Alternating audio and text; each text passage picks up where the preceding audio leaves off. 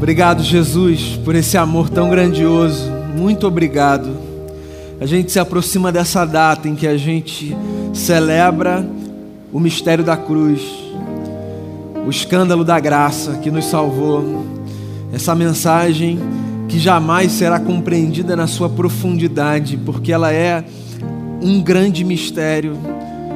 O Senhor na cruz em nosso lugar, uma demonstração tão intensa de amor, uma vida que se doa pelo resgate da humanidade. A gente só pode dizer que o nosso coração se constrange cada vez que a gente se lembra que foi pela gente, como a canção sinaliza. Obrigado por nos amar profundamente, por nos amar até o fim. Obrigado por viver uma vida de obediência a Deus que ninguém aqui dá conta de viver. Obrigado por nos redimir, nos salvar da desgraça de uma morte existencial, de nos apresentar a vida eterna, que é essa possibilidade da gente renascer com o Senhor. Obrigado por esse tempo aqui, pela generosidade da tua igreja, que tem participado da manutenção dos projetos. Muito obrigado. Agora, nesse tempo de dedicação ao texto, a minha oração é que o Senhor nos fale, iluminando a nossa mente nos dando a graça de compreendermos o que o Senhor deseja nos dizer e que isso seja prático para a nossa vida, que a gente leve para a vida quando a gente sair daqui. Muito obrigado por tudo, continue a ministrar o nosso coração, é o que eu peço a Ti, em nome e por amor de Jesus. Amém. Amém. Boa noite, irmão e irmã, você que está aqui, você que está aí, é graça e paz da parte de Jesus, o nosso Senhor. Eu quero ler no Evangelho segundo João, capítulo de número 12. Esse é o texto para essa noite.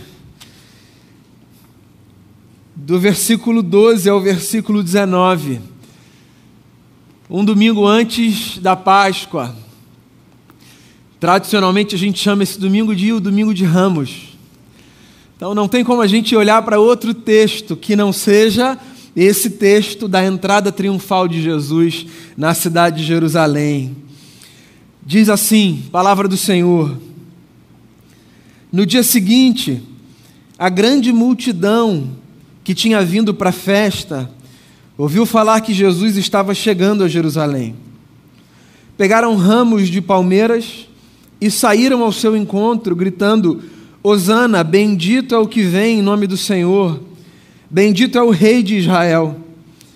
Jesus conseguiu um jumentinho e montou nele, como está escrito: Não tenha medo, ó cidade de Sião, eis que o seu rei vem montado num jumentinho. A princípio, seus discípulos não entenderam isso.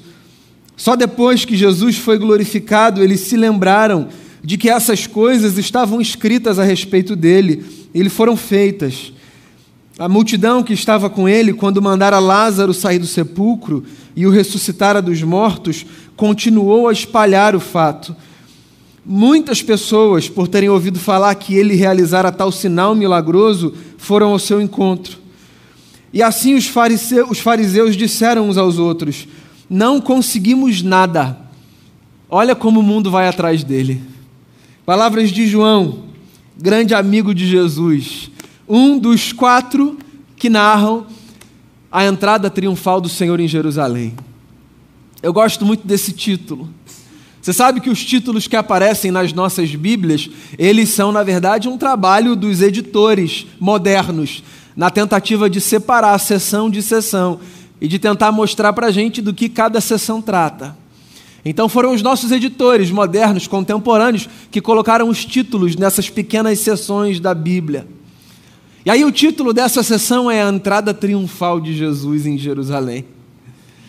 O que eu não sei se você sabe, mas não passa de uma grande provocação. Há uma ironia profunda aqui nesse texto. Porque de triunfal, essa entrada não teve absolutamente nada. Nós somos seguidores de Jesus, devotamos o nosso coração a Ele, decidimos que a nossa vida será dedicada a seguir os seus passos, a honrar a sua ética, a praticar a sua justiça e a buscar o seu reino. Por causa disso, o nosso olhar para Jesus é todo construído a partir desse imaginário. Ele é o nosso rei. Por isso que a gente canta com alegria no coração: Eu vejo o Rei da Glória vindo com o seu poder. Hosana nas alturas. A verdade é que, para o seu tempo e para o seu povo, Jesus nada mais era do que uma espécie de mestre marginal. Um sujeito que corria por fora, não tinha frequentado as principais escolas rabínicas do seu tempo, não tinha currículo que apresentasse, que dissesse para as pessoas de onde ele vinha, aos pés de quem ele tinha aprendido. Jesus foi esse mestre que veio do lugar improvável, sempre com um ensino subversivo, mudando a ótica, provocando as pessoas, gerando muito desconforto e constrangimento nos religiosos do seu tempo. E aqui nesse texto a gente tem essa narrativa que registra a chegada de Jesus em Jerusalém, a cidade santa para aquele povo. No imaginário religioso daquela época, Jerusalém representava o lugar da morada de Deus, porque era o lugar do templo, da celebração, das grandes festas, dos sacrifícios. No calendário litúrgico religioso daquele povo, os grandes ajuntamentos aconteciam ali. As pessoas que quisessem adorar a Deus se dirigiam para ali, Aquela cidade carregava então essa representação da morada do eterno entre os homens. E eis que Jesus, esse mestre que corria por fora, que trazia para si multidões, mas de uma gente muito duvidável aos olhos dessa gente que media os outros, sempre tem gente que insiste em medir os outros. A gente que seguia Jesus era uma gente de muito duvidável. Jesus, que trazia essa gente para perto de si, chega em Jerusalém. Depois de três anos de vida pública de ministério, três anos ensinando, três anos amando, acolhendo, fazendo bem, e três anos também operando milagre, ressuscitando gente, multiplicando comida. É curioso, a vida funciona assim. A gente gosta do bem que é feito. As pessoas ganham a nossa simpatia quando elas têm uma ética bacana, vivem uma vida bonita. Mas no fundo, o ser humano é atraído por aquilo que é inexplicável. Onde acontecem as coisas que ninguém consegue explicar, onde os milagres começam a pipocar, para lá os olhos da multidão se dirigem. Você pode ser uma pessoa que vive toda do jeito certo, a sua jornada inteira. E não necessariamente isso vai fazer com que muita gente olhe para você. Mas abre a sua rede social e conta um milagre digno de uma narrativa de Hollywood. E você vai ver se não vai aparecer um sem número de gente que você nunca viu na vida, olhando para você, curtindo, compartilhando. A gente gosta dessas coisas que são espetaculares. A vida de Jesus reunia uma ética maravilhosa, um coração compassivo, uma beleza singular, única, própria, mas também trazia consigo um repertório de milagres que fazia com que as multidões olhassem para ele e se perguntassem: será que é ele que a gente tanto espera? Pois é, o povo de Jesus, o povo no qual Jesus cresceu, os judeus daquele tempo, eles guardavam no coração a expectativa de que um Messias viesse para libertar aquela gente do peso da opressão do Império Romano. Era uma gente que sofria muito, que vivia na sua própria terra, mas que não tinha mais nenhum domínio sobre a sua própria terra. Vivia debaixo do governo opressor do César. E por causa dos escritos dos profetas, eles guardavam no coração a expectativa de que o Messias viesse a expectativa do Messias no coração daquela gente, ela não tinha essa conotação muito espiritual que a gente costuma associar. Ela tinha uma conotação muito imanente de vida, de terra, de libertação, de liberdade, de resgate à dignidade, aos seus direitos. Quem vive debaixo de opressão sabe do que eu estou falando. Quando você vive debaixo de um esquema de opressão, humana mesmo, tudo que você mais deseja é experimentar liberdade, tirar aquele jugo de sobre os seus ombros, aquele peso que te oprime, que não te deixa caminhar de cabeça erguida. Aquela gente não conseguia caminhar de cabeça erguida e elas viam o que Jesus fazia, como Jesus ensinava e, sobretudo, os milagres que ele operava. E foi essa gente que eu não sei se discerniu ou não quem Jesus era. Certamente havia ali quem tinha discernido quem ele era. Provavelmente havia ali também muita gente que só estava ali engrossando o caldo, fazendo coro com a multidão, porque onde quer que haja um ajuntamento, você encontrará dois tipos de pessoas: as que estão ali por consciência, porque acreditam na pauta, na luta, e as que estão ali sem fazer ideia do que está acontecendo. Qualquer que seja o movimento, religioso, político, de qualquer ordem, você vai encontrar sempre num grande ajuntamento gente que está ali porque acredita, porque diz é isso, faz sentido para mim e gente que está ali porque está vendo a banda passar, cantando coisas de amor. E tinha uma multidão ali. E aquela gente, não sei imbuído por quê, mas de forma muito profética, começa a aclamar Jesus como rei. Era uma gente popular, simples. Jesus nunca foi seguido pelos poderosos. Na verdade, Jesus encontrava resistência por parte dos donos do poder, quer religioso, quer político. E essa gente que vinha do povo, ao ver Jesus adentrando Jerusalém, montado num jumentinho emprestado, começa a montar uma espécie de, de, de passeata religiosa. E eles começam a tirar as suas próprias capas, daí você vê a pobreza dessa gente. Não havia nenhum tapete vermelho nessa entrada triunfal. E essa gente também arrancava galhos das árvores e colocava sobre a rua para que Jesus passasse. Era a ironia da ironia. De rei, do ponto de vista humano, Jesus não representava absolutamente nada. Não havia força, não havia beleza, não havia grandeza.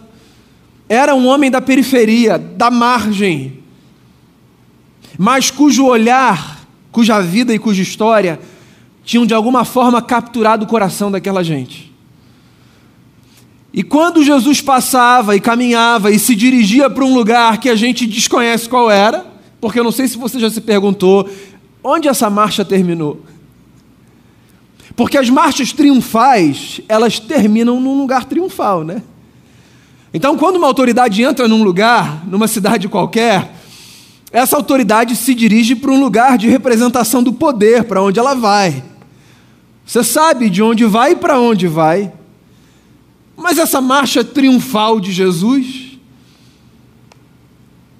aclamado pelos populares que tiravam as suas roupas e os galhos das árvores, ela terminou onde?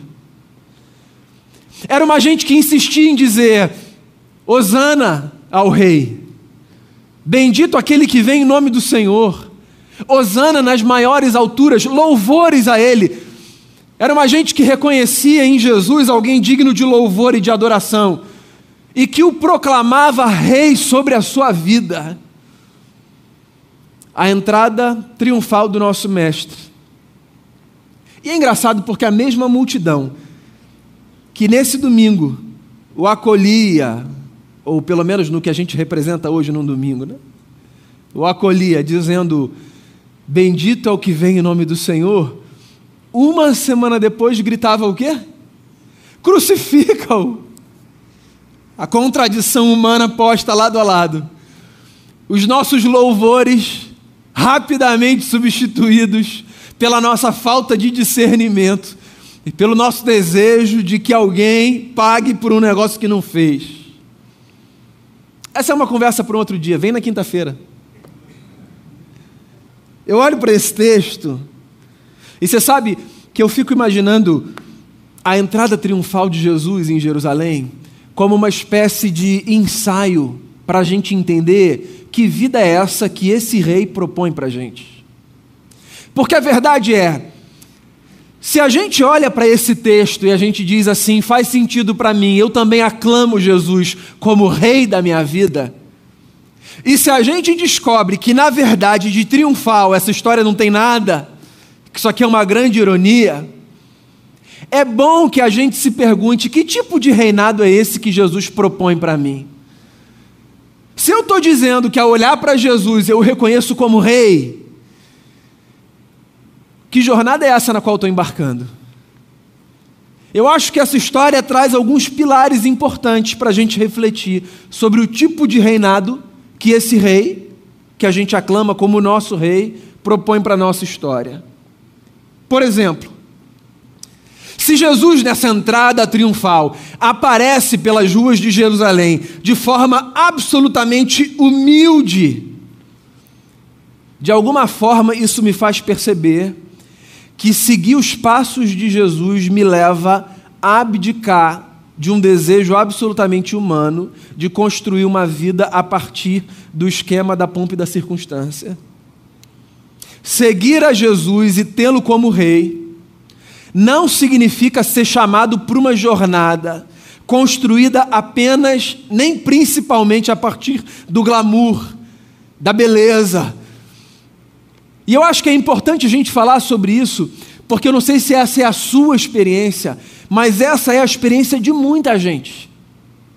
Numa espécie de tentativa de seduzir pessoas para os nossos arraiais, tem muita gente que diz assim: ó, vem seguir Jesus, vem, sua vida vai mudar drasticamente, drasticamente. Você vai começar a desfrutar daquilo que há de melhor nessa terra. Jesus é o filho do rei filho de Deus. Se você tiver com ele, dizem, você vai conseguir trazer para si o que ninguém nessa terra tem. Porque Deus é aquele que cuida dos seus filhos e das suas filhas de uma forma que ninguém desfruta desse cuidado, a menos que faça parte da família de Deus. E ora, se eu ouço esse tipo de discurso chancelado por Deus, por que eu não vou querer esse negócio? Né? E aí tem muita gente que vem nesse ímpeto, nesse desejo, nessa ingenuidade. É.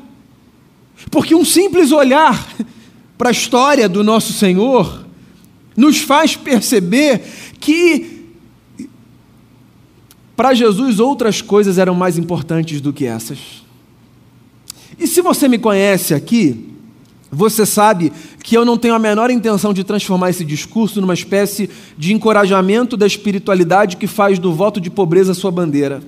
Eu não acredito nisso, sabe? Na espiritualidade que se sustenta a partir do voto de pobreza. Ou seja, nessa tentativa de dizer que a minha humildade está nessa capacidade de eu me desapegar de tudo.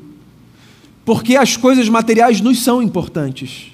Claro que nos são importantes nos são importantes do ponto de vista da necessidade básica, a nossa vida é feita também delas, e nos são importantes também do ponto de vista do capricho, que é um direito que a gente tem. Desejos, sonhos, coisas que a gente quer conquistar. Então você não vai me encontrar aqui nesse lugar, em nenhum outro lugar, pregando uma espécie de teologia que acha que há virtude no voto de pobreza nesse sentido caricato, sabe?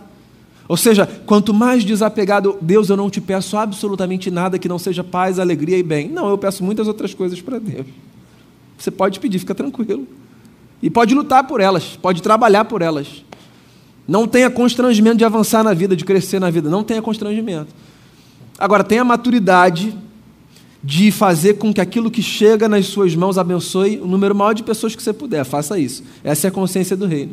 Mas queira crescer, não tem problema nenhum com isso eu não vou defender aqui essa espiritualidade, sabe? Mas eu não acho que a solução para a gente fugir dessa espiritualidade que faz desse voto de pobreza caricato a sua bandeira é a gente correr para esse outro lugar e dizer assim: não, não, vem assim, porque Deus tem o melhor para você. Dentro dessa dinâmica de incutir na sua consciência sabe, que o melhor para você são essas coisas materiais que a gente deseja. Porque Jesus, com a sua vida, nos ensinou que há coisas extremamente valiosas que não estão ao alcance desse movimento simples que a gente faz com o cartão de crédito que a gente passa ou com o dinheiro que a gente oferece para comprar o que quer que seja. As coisas mais valiosas da nossa vida estão nos tesouros que nós encontramos no fundo do nosso coração, nas relações que nós desfrutamos, nos insights que nós temos no nosso tempo de oração com o Eterno, não é isso? Então, seguir a Jesus, o rei que adentra Jerusalém, montado num jumentinho, nos faz perceber que nós não estamos necessariamente distantes de Deus quando nos falta alguma coisa. Porque por causa desse pensamento, pessoal, Tem muita gente que faz exatamente essa leitura. Se não está rolando para mim, deve ser porque Deus me abandonou. E não. Deus não nos abandona porque não está rolando para a gente. Não está rolando para a gente porque a vida é isso aí. E a gente vai correr atrás, a gente vai lutar. Mas não associe sabe, a sua vida com Deus com essas coisas. Seguir a Jesus é isso. É entender que, que viver não é necessariamente desfrutar do que há de melhor dessa terra. Tem mais uma coisa, mais uma baliza, mais um pilar que essa história da entrada triunfal coloca diante de mim. Se eu olho para esse texto e eu vejo Jesus caminhando para essa espécie de jornada misteriosa, ou seja, ele entra por Jerusalém, mas ele não vai para palácio nenhum. Na verdade, a gente conhece o, o final, sabe, dessa via crucis. A gente conhece o destino final. A entrada do Cristo não é a entrada para o palácio, a entrada do Cristo é a entrada que culmina na cruz, na morte. Então, isso nos faz perceber que seguir a Jesus significa também acreditar que o caminho para nos encontrarmos na vida passa pela permissão que nós nos damos de morrer e de ressuscitarmos com Ele. Seguir a Jesus significa fazer morrer muita coisa dentro da gente. Seguir a Jesus significa abrir mão desse desejo legítimo que é nosso de sermos senhores da nossa vida. Seguir a Jesus significa acreditar que existe um senhorio melhor do que o meu sobre mim mesmo. Seguir a Jesus significa admitir, sobretudo nos momentos complexos da vida, que eu não dou conta de administrar a minha história como eu acho que eu dou. E que existem momentos nos quais fazer morrer a minha vontade é o que de melhor eu posso fazer para me proteger e para proteger outras pessoas. O destino final de Jesus não é o palácio, o destino final de Jesus é a cruz. Eu acho que eu citei esse teólogo que está entre os meus prediletos do século passado, um teólogo alemão chamado Dietrich Bonhoeffer, que, por sinal, dia 9 foi aniversário de sua morte. Dietrich Bonhoeffer, um teólogo e pastor alemão que foi morto num campo de concentração nazista. Ele escreveu alguns livros fundamentais para a gente compreender a fé na sua beleza, dentre os quais um livro chamado Discipulado ou O Preço do Discipulado. Tem alguns títulos diferentes, dependendo da versão que você tiver. Vale a pena você ler esse livro. Nesse livro, o Bonhoeffer diz, de forma muito objetiva e simples: quando Cristo chama um homem para segui-lo, Cristo chama um homem para morrer. Seguir a Jesus significa experimentar um tipo de morte que é a única experiência que nos possibilitará renascer para Deus. Para eu renascer em Deus e para Deus, eu preciso morrer em mim e para mim. E é evidente que isso tudo é muito simbólico, metafórico. A ideia é: eu preciso, se eu quero seguir a Jesus, eu preciso admitir que existem passos que eu devo seguir. Que eu não estou nessa jornada, ou pelo menos não devo estar, como quem transita por uma terra inóspita, que ninguém passou ainda. Eu estou nessa jornada tentando discernir quais são os passos do Cristo que eu sigo.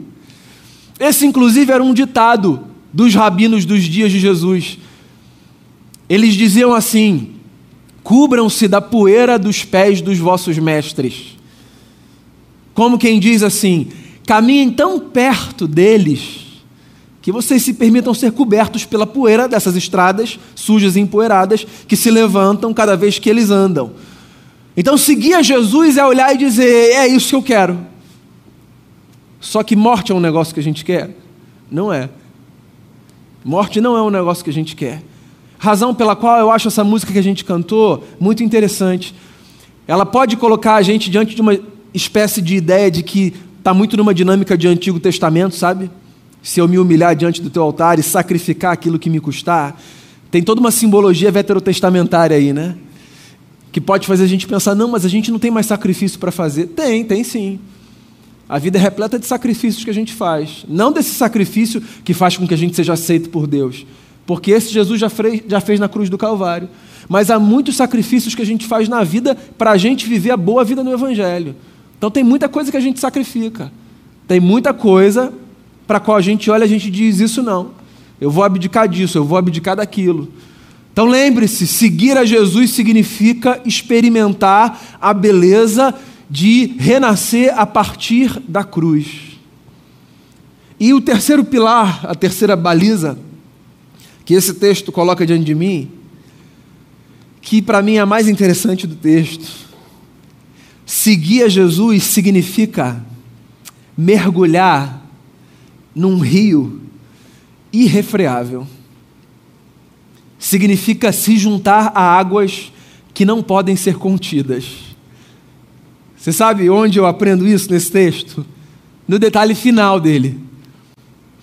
João diz que os religiosos que mais se opunham a Jesus, ou que mais se opuseram a Jesus nos seus dias, quando eles viram Jesus sendo aclamado pelas multidões, eles disseram o seguinte: Nós não conseguimos nada. Olhem como o mundo todo vai atrás dele. A frustração de uma gente que dedicou parte da sua vida para impedir que as pessoas seguissem a Jesus, se deparando com o fato. Porque seguir a Jesus é ser impelido por um vento que não pode ser contido, o vento do Espírito. Não tem nada que pode parar esse movimento. Nada, nada, nada. E essa gente, inclusive, ia descobrir isso na semana seguinte. Vem aqui na quinta-feira. Na semana seguinte, eles iam descobrir isso. Matamos o cara. Esquece, meu amigo. Ninguém pode refrear esse movimento divino que sopra pela terra, convocando pessoas para olharem para o improvável do improvável. Um homem montado num jumentinho que veio da periferia do império. É nele que a gente coloca a nossa esperança, porque ele olha como ninguém olhou. Ele ama como ninguém amou. E quando a gente vive com Ele, a gente experimenta alguma coisa do lado de dentro que palavra nenhuma dá conta de expressar. Viver com Jesus é abdicar dessa tentação de achar que o que Deus tem de mais importante para a gente está nisso que a gente pode tocar e descobrir que, me perdoe o chavão em um lugar comum, existem coisas muito mais interessantes que o dinheiro não pode comprar. É isso. É entender que os tesouros mais preciosos estão lá dentro, num lugar inacessível a quem deseja roubar, replicar, usurpar.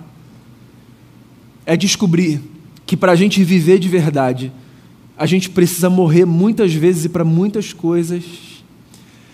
E acreditar que uma vez que a gente mergulha nesse mar da graça, ninguém mais pode refrear a força de vida que passa a jorrar dentro do nosso peito. A vida que Jesus tem para você, ninguém pode roubar. E que você então olhe para esse que vem, montado num jumentinho, numa entrada triunfal pelas ruas de Jerusalém, e que você se junte ao coro da multidão que diz: Bendito é o que vem em nome do Senhor.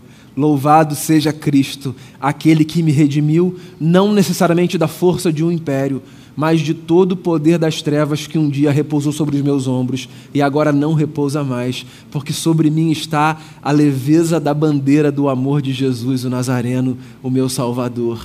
Que você viva dando glórias a Jesus, graças a Jesus, porque o que aconteceu na cruz do Calvário, depois daquela entrada triunfal, foi a razão e continua sendo a razão da nossa esperança, o motivo da nossa existência.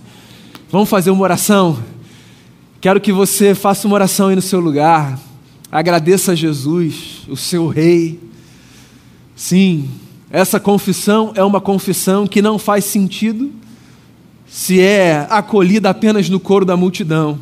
Não faz sentido a gente fazer essa confissão se ela só é a confissão de uma voz que se junta a outras vozes.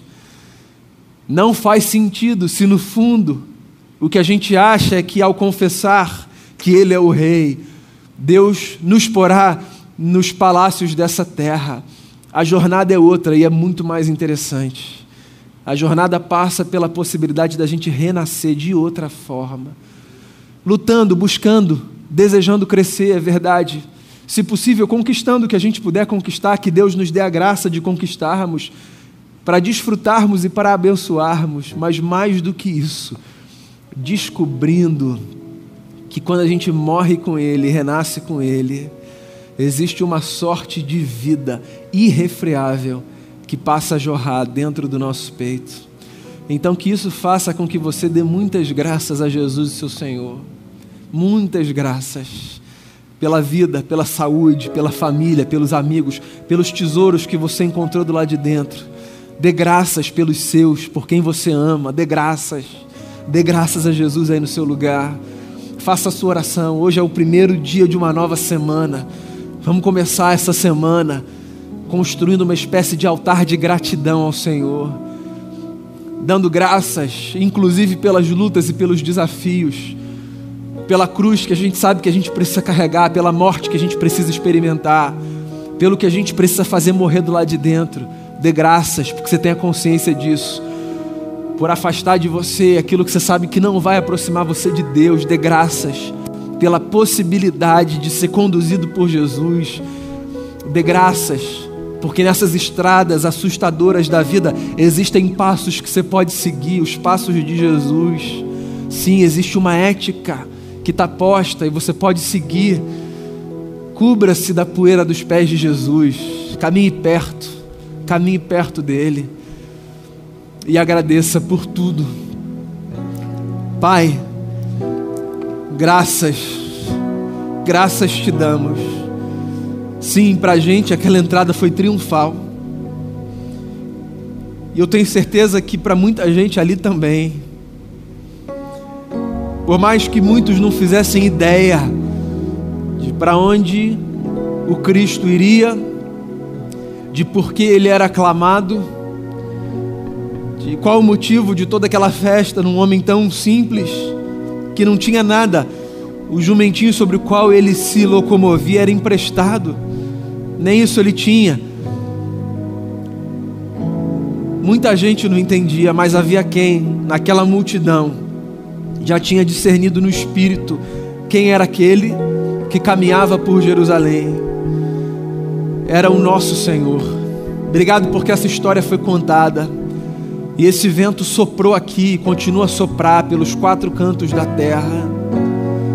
E a gente olha para o Cristo e a gente diz: Esse é aquele que eu quero seguir, esse é aquele que eu quero servir, porque o que ele fez pela gente, o que ele faz pela gente, é de um valor inestimável. Obrigado pela salvação, obrigado pela cruz e pela ressurreição, obrigado, porque esse movimento não pode ser contido por ninguém. Olha como o mundo todo segue e é isso, a gente vai continuar proclamando o teu amor e a tua graça e dizendo para as pessoas: Ele é o bendito que veio e que voltará em nome do Senhor.